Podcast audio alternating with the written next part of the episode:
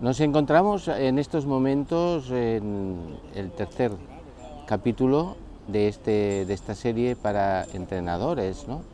Y uno de los aspectos que quería comentar eh, ahora eh, es, pues, cómo debe ser mejor, cómo, cómo debe ser un entrenamiento para, o sea, para, para que sea un entrenamiento de calidad, qué es lo que tenemos que conseguir, ¿no? Y hemos estado en el capítulo anterior eh, hablando sobre muchos aspectos, yo los tengo aquí anotados en mi libreta, eh, por ejemplo, decíamos de bueno, tener un orden en la sesión ¿no? y que eh, no sea simplemente pues, bueno, improvisar. ¿no? Y hablábamos de que para los chicos que son muy jóvenes, pues quizá el calentamiento no es algo necesario para ellos y, ir directamente al trabajo de la técnica. Hablábamos de dedicar eh, en los entrenamientos en los chicos jóvenes hasta un 75% de, de, tiempo para, para, el trabajo de la técnica y que eso es algo que si realmente lo hacemos, eh, lo, ponemos en práctica, veremos que a, a largo plazo pues los chicos salen muy beneficiados porque a esta edad los chicos eh, son como esponjas, ¿no? en el sentido de que no tienen, no tienen ningún, o sea, tienen una sensibilidad para el trabajo de la técnica impresionante. ¿no? Bueno, pues esto es también lo que intentamos, estamos intentando decir en, en, este primer, en este segundo capítulo. Ahora en el tercero me quedé en el punto número 4 y antes, pues, bueno, también decíamos, para recordar algunas cosas, decíamos que es importante que cuando uno hace la explicación del ejercicio que va a realizar, bueno, pues que, haga esa explicación, pero que la haga de una forma eh, breve, eh, clara, que los ejercicios sean sencillos, porque estamos hablando de eh, iniciación al, fútbol. Estamos hablando de los chicos que están empezando entre unos 6, 10 años, ¿no? Y, claro, pues no podemos eh, intentar pues hacer o aplicar eh, ejercicios que ya se están haciendo en, en, el fútbol profesional o en el amateur con jugadores de ya mayores y eh, aplicarlo eh, con los jugadores más jóvenes. Esto no, no, es así. Vamos a centrarnos en la técnica, sobre todo, y después también pues, algún ejercicio para colocarlos bien en el campo y, que ellos sepan exactamente eh, lo que deben hacer en el momento del partido. ¿no? Pero donde van a enriquecerse realmente es en, todo el trabajo técnico que tú puedas elaborar. Y bien, entonces ya pasamos a, los conceptos que quería incluir en, este, en el día de hoy, ¿no? Eh, y, es, efectivamente el intentar de alguna forma que no tener prisa a la hora de, tú ya has explicado el ejercicio, ellos parece que lo han entendido y entonces se pone en práctica. ¿no? Entonces aquí hay un, un proceso que es, eh, hay que tener paciencia y, no ponerse nervioso si al principio el ejercicio no sale, porque esto es normal. O sea, tú tienes que pensar que, el ejercicio eh, va a salir con el tiempo, hay que dejar tiempo. Entonces, los primeros minutos de, de ejercicio será un desastre.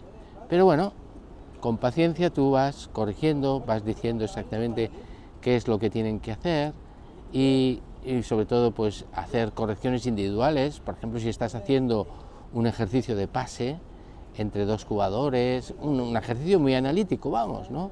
Pero eso no quiere decir que sea malo el ejercicio, ¿eh? porque a veces, ahora lo, hablaremos esto, pero bien, en principio esos, ese primer, esos primeros tres minutos del ejercicio van a ser sobre todo con mucho feedback por tu parte, ¿no? Les vas diciendo les vas haciendo correcciones, les vas diciendo cómo, cómo lo están haciendo, lo que tienen que mejorar, lo necesitan de verdad. ¿eh?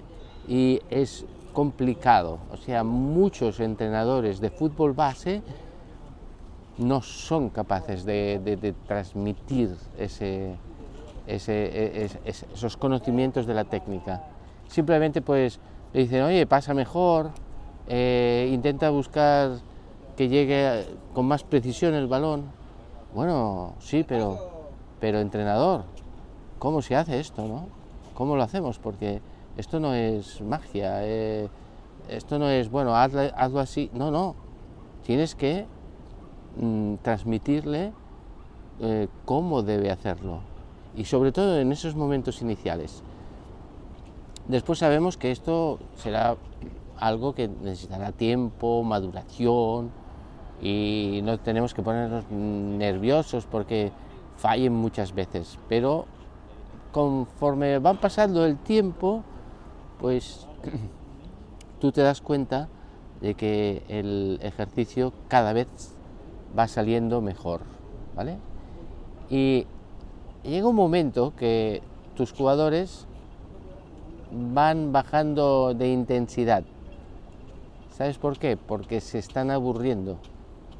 Y entonces en ese momento tú lo que tienes que hacer es, eh, bueno, pensar cómo establecer rápidamente una variante que mejore ese, ese ejercicio. O sea que un nuevo reto dentro del mismo ejercicio. O sea, si tú estás haciendo pases, pues el nuevo reto a lo mejor es, bueno, pues ahora vamos a hacerlo todos con la pierna izquierda.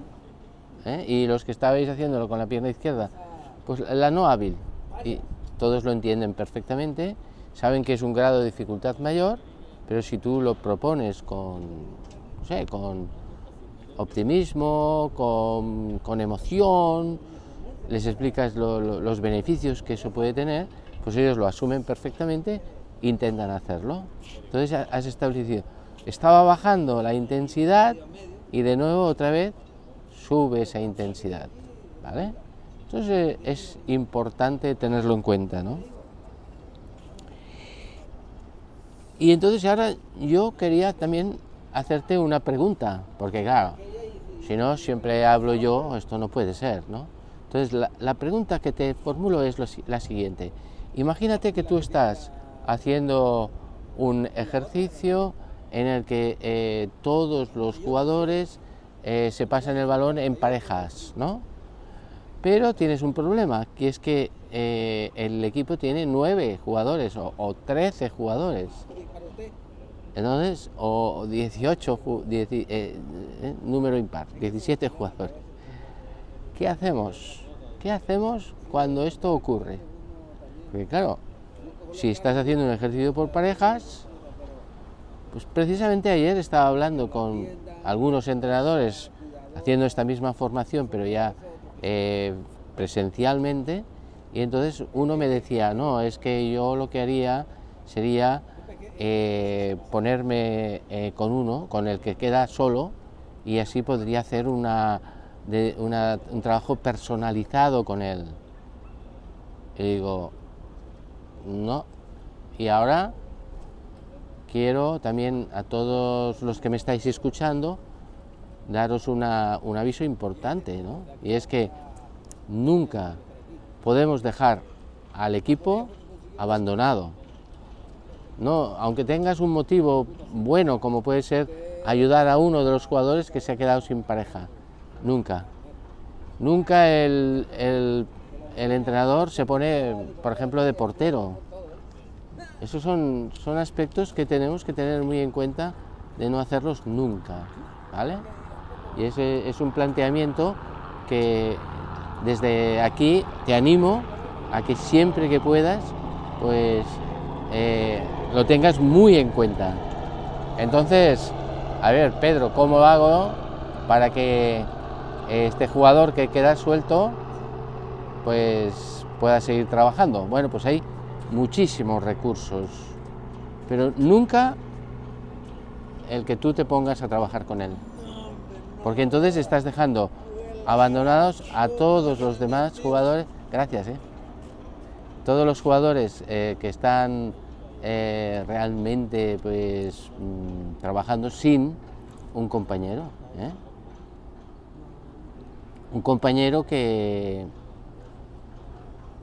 Entonces el, entrenador de alguna forma eh, está abandonando un poco al grupo y, eso no lo puede hacer nunca porque eh, tu labor durante los ejercicios es estar siempre eh, constantemente atendiendo las, diferentes dificultades que puedan ir surgiendo, animando a que el ejercicio se haga con intensidad, corrigiendo pequeños detalles, observando simplemente cuál es la actitud de tus jugadores, si están cansados, si, no lo están, si pueden aguantar más, si tienes que cortar. Si, te pones a entrenar con un jugador, el, ejercicio se ha muerto, está muerto. Por lo tanto, yo te aconsejo, por ejemplo, pues el que hagas una, en lugar de un, cogerte a la última pareja decir, bueno, en lugar de dos, sois tres y os estáis pasando la pelota entre los tres. A ver, eh, el ejercicio no varía mucho entre dos y tres eh, y el trabajo que van a hacer será estupendo. Claro que lo ideal será las parejas, pero nunca vamos a poder tener una situación ideal, completa.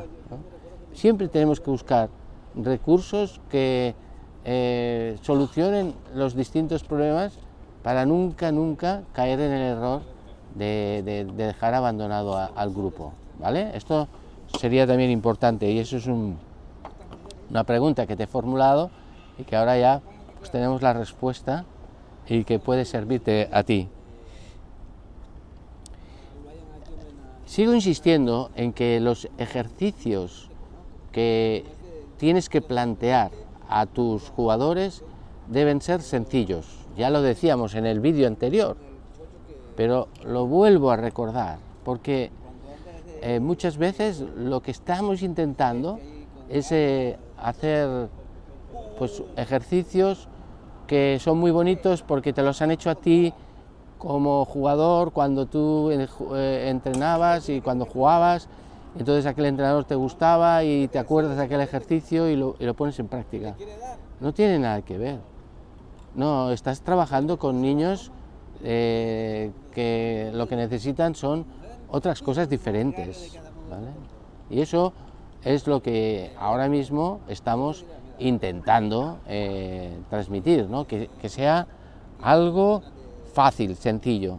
Y de esta forma, tu tiempo de, explicación del ejercicio será breve. ¿Os acordáis que decíamos de dirigirnos hacia un minuto de tiempo del ejercicio entre, de explicación? Bueno, puede llegar a ser más, pero tienes que tener como tendencia esto.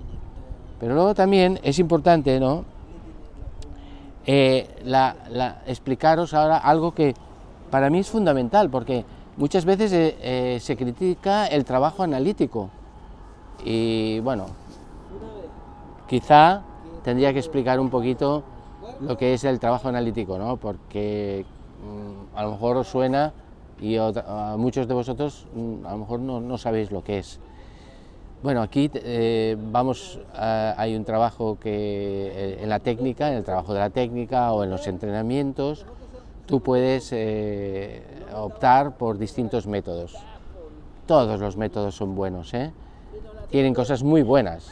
Hay cosas buenas, ventajas, desventajas, hay que saber, hay que saber cómo, cómo, presentarlo, ¿no? de alguna forma. Entonces, el, el método analítico es ideal para los niños pequeños, sobre todo al principio del ejercicio. Imagínate ¿Cuánto, ¿Cuánto crees que tiene que durar un ejercicio? Bueno, ya sabéis que los niños, cuanto más jóvenes, menos se cansan antes ¿no? de, los ejercicios. A lo mejor con un juvenil puedes hacer ejercicios de 20 minutos y la intensidad se mantiene. Pero con un chicos jóvenes, mm, si lo haces muy largo, es muy complicado, muy complicado. Hablamos de ejercicios analíticos cuando los, los, ejercicios son muy repetitivos, aislados de lo que es el juego del, el juego del fútbol, simplemente para mejorar algún aspecto de la técnica, etc. Y son ejercicios que, bueno, pues son muy interesantes en el sentido eh, que eh, el jugador pues puede aprender muy rápido la técnica. Y estamos hablando de la edad ideal para la mejora de la técnica. No, no, no hay otra edad mejor. Entonces, eh, aprovechar esa, esa edad es fantástico para enseñar técnica individual.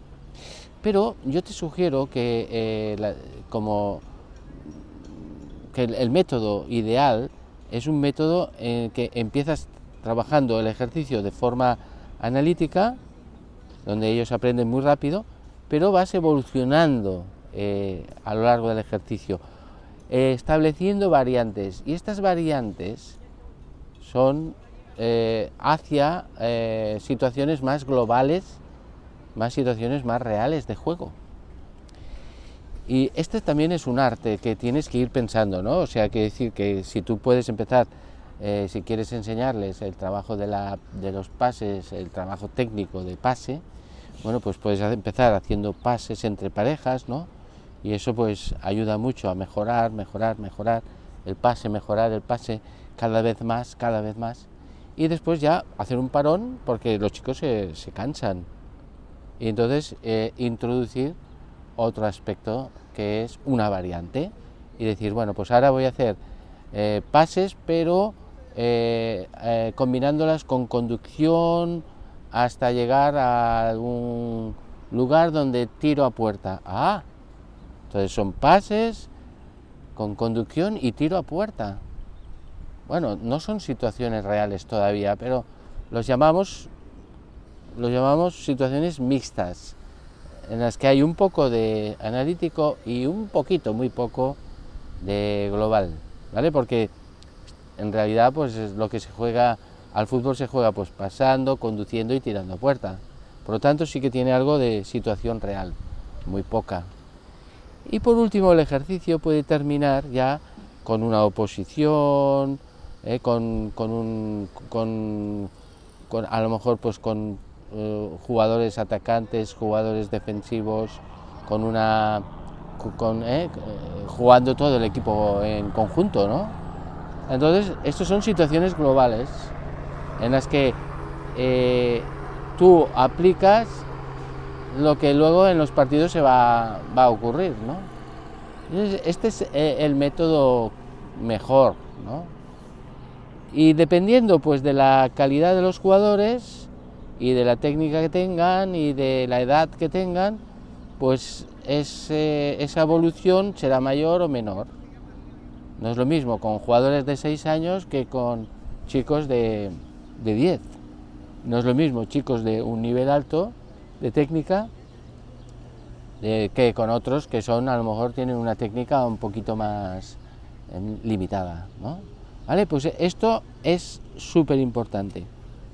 Y ahora como, como punto 9, quería también comentarte algunos aspectos de, que me parecen fundamentales, que es a la hora de corregir, porque un entrenador formativo corrige mucho, pero no corrige en el sentido de que va, va criticando lo que hacen sus jugadores. No, no, no, no, no, no, no, no me, no me refiero a esto. Me refiero más a, a que va dando su feedback constructivo, se llama así, ¿no? Constructivo en el sentido de que lo que hace no solamente es decir, oye, no, no, no, que, tus pases no son buenos, esto sería un feedback negativo, destructivo, no motiva a, seguir trabajando. ¿eh? Mm, dice muchas cosas negativas de, de este jugador, de este entrenador. Por lo tanto, lo que yo te propongo es eh, trabajar muy bien tu feedback constructivo, que consiste en lo siguiente, tú estás viendo cómo están haciendo los pases y eh, te das cuenta de que el pie de apoyo no no lo está colocando bien, porque en lugar de dirigirlo al objetivo, lo está dirigiendo pues un poco abierto o, o un poco cerrado, ¿vale? Entonces, el, constructivo es aquel que te dice no solamente que, ojo, que esto no te está saliendo bien, pero si pones bien el pie de apoyo, lo vas a poder corregir. ¿Vale? Es decir, constructivo en el sentido de que tú das soluciones. Y esto hay muy pocos entrenadores que actualmente estén capacitados para este trabajo. No, no, no son, no saben, no saben técnica. De ahí este interés que yo tenía en que tú miraras y estudiaras muchas veces esos vídeos que hay en YouTube sobre mejora tu técnica del pase, mejora tu técnica del tiro, mejora tu técnica del regate, que son vídeos eh, elaborados hace mucho tiempo y que, eh, eh, vamos, han sido utilizados en muchísimas escuelas de formación de entrenadores, en universidades, etcétera, porque es, es una explicación muy metodológica, muy didáctica, donde todo queda muy claro y donde tú como entrenador adquieres herramientas que te servirán para hacer esas correcciones, ese feedback constructivo. Bien, vamos a hablar también sobre los tiempos, ¿no? porque esto es algo que efectivamente también preocupa. Eh, a ver, ¿cómo, cómo, cómo distribuyo el tiempo de un ejercicio? ¿no?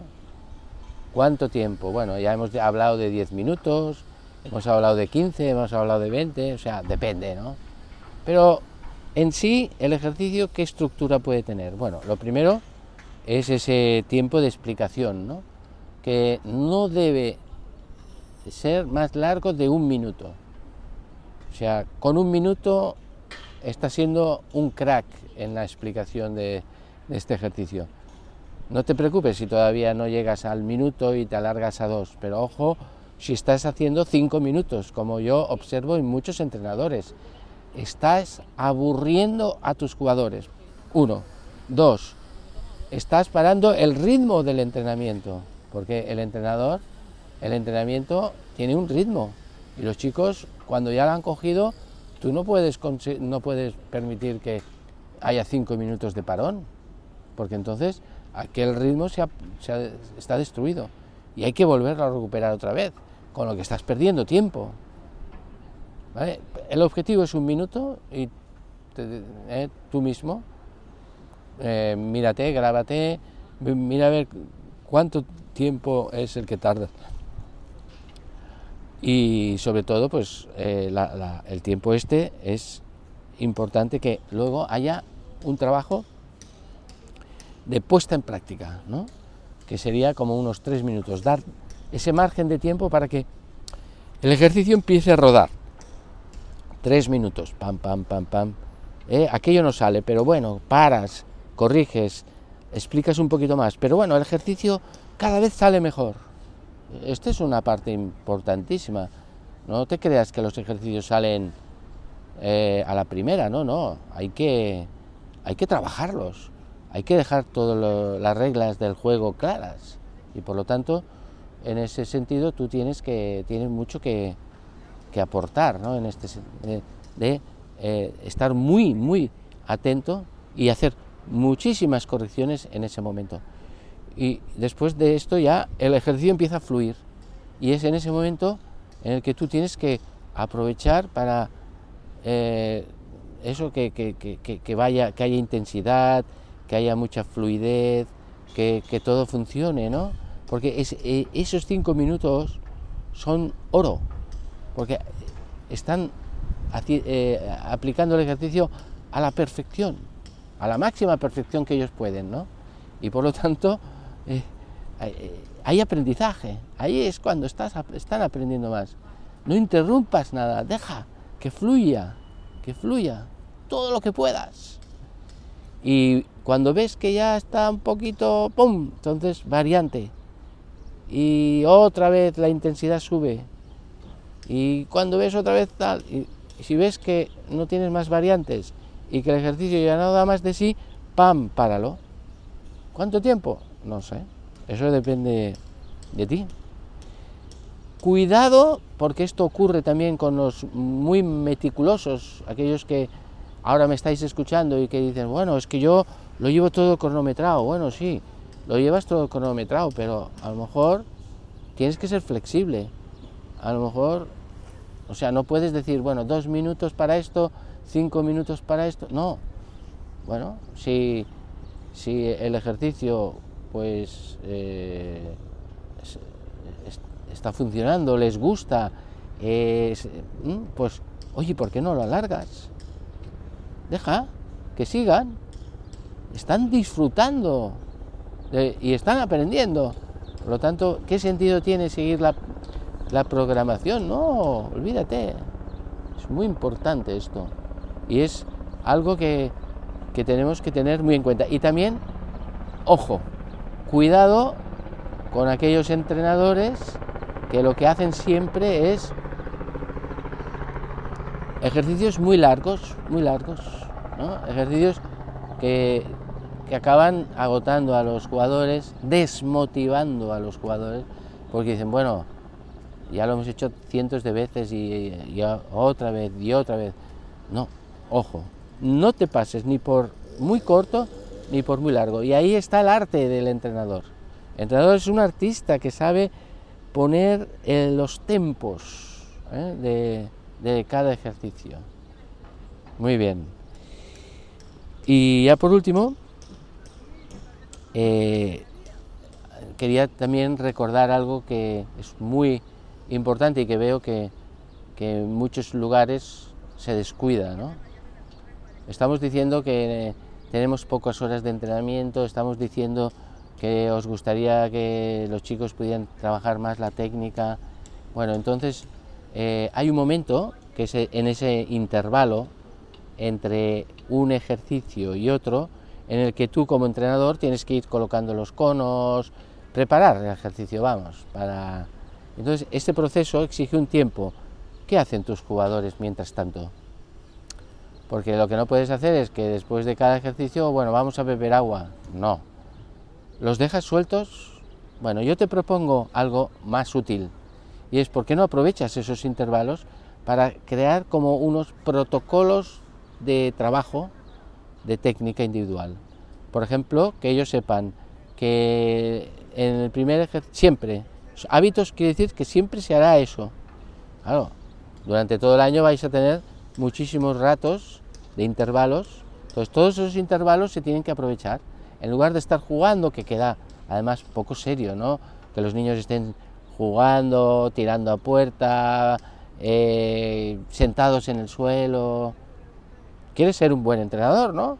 Pues desde el principio hasta el final tiene que haber una, seriedad en el entrenamiento. Y esos intervalos pueden estropear tu entrenamiento. Por lo tanto, cuantos más serios sean, mejor. Ay, pero mm, habría que dejarlos descansar. No, son ejercicios, lo que yo te propongo, son ejercicios que no, cansan, porque no hay que correr, simplemente es tocar el balón. Por ejemplo, dedicar tiempo a hacer toques de balón.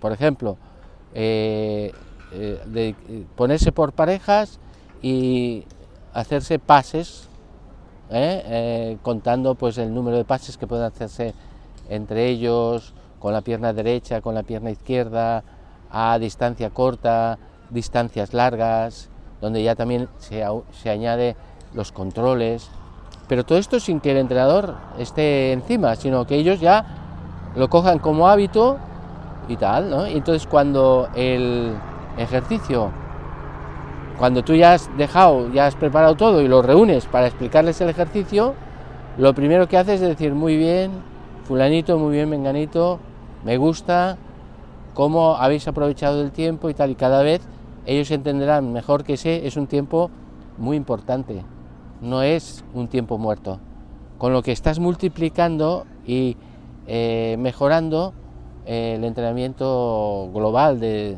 tu equipo. Bueno, me, queda, me quedo en este punto, porque tampoco quiero alargarme mucho más, pero espero que eh, estas ideas puedan servirte. Yo lo que sí que te insistiría, y eso es algo que quiero que te quede muy grabado, es que Si tú, todo esto que escuchas, no lo pones en práctica en los entrenamientos, pues no, vas no lo has aprendido. Hasta que no lo pongas en práctica no lo, no, lo has hecho tuyo. Porque cuando lo pongas en práctica verás los pros y los contras. Y yo estoy aquí también para que tú me consultes lo que tú quieras. Esto que decías, pues lo he aplicado, pero mira, me sale esto, tengo esta duda. Este curso es para esto, para poder ayudaros en todas estas necesidades que, que podáis tener. Pero no te olvides de poner en práctica todas estas ideas, que son muchas, ¿eh? que vamos poniendo, poco a poco, ¿eh? no hay prisa. Me decía un entrenador que, bueno, claro, a la semana siguiente yo todavía no puedo ver o apreciar si esto sale bien. No, eso exige tiempo. Pero bueno, eh, poco a poco, con constancia, con paciencia, iremos seguro mejorando este, este entrenamiento, que es la base de esa mejora de tus jugadores. Muchas gracias y hasta muy pronto.